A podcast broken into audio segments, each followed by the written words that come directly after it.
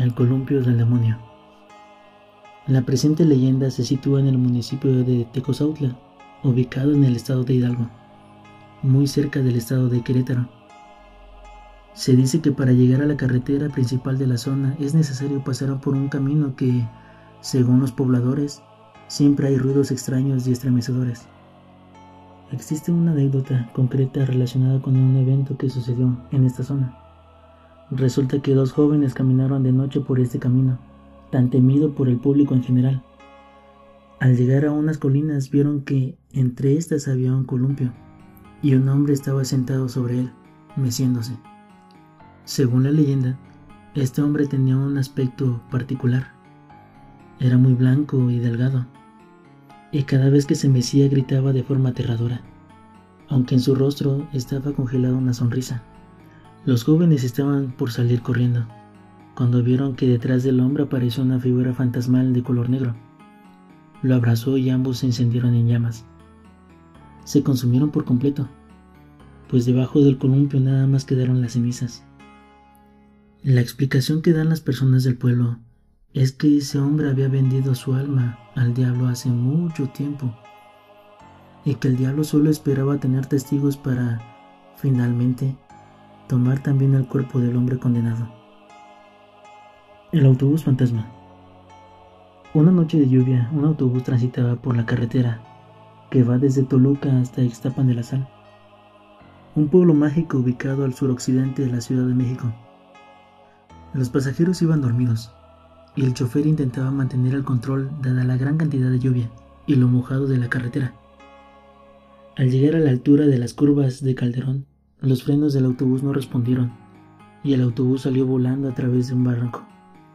Todos los pasajeros murieron. Los que no fallecieron como consecuencia del impacto murieron abrazados por las llamas. La leyenda del autobús fantasma hace referencia a este hecho e indica que por dicha carretera suele circular un autobús muy antiguo, lleno de pasajeros que no dicen ni una palabra y que están finamente vestidos. Según la leyenda, este autobús se detiene ante el pedido de pasajeros regulares. Cuando los pasajeros que recogió llegan a su destino, el chofer del autobús les pide que se bajen sin mirar atrás. Se dice que quien obedece esta petición solo escuchará el autobús alejarse, aunque no será posible verlo de nuevo.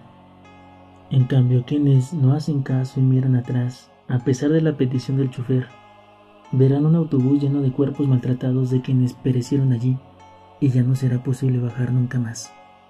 El fantasma de la monja. En el siglo XVI vivió una joven de nombre María de Ávila.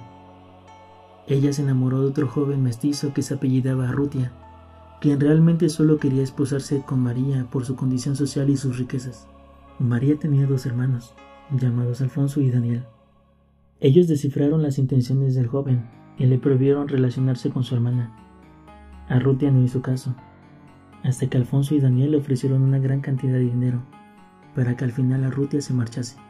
María no supo más de Arrutia, quien se fue de forma repentina. Esto le hizo padecer una fuerte depresión que duró dos años.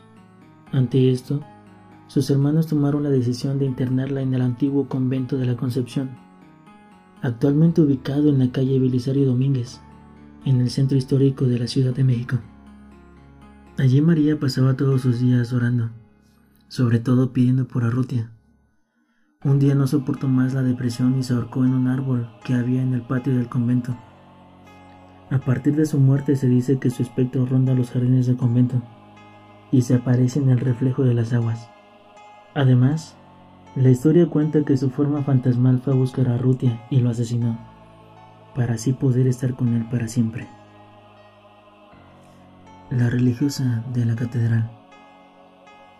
Esta historia se enmarca en un convento ubicado en Durango, en el periodo en el que tuvo lugar la intervención francesa en el territorio mexicano. Se cuenta que una monja que allí vivía se enamoró perdidamente de un militar francés.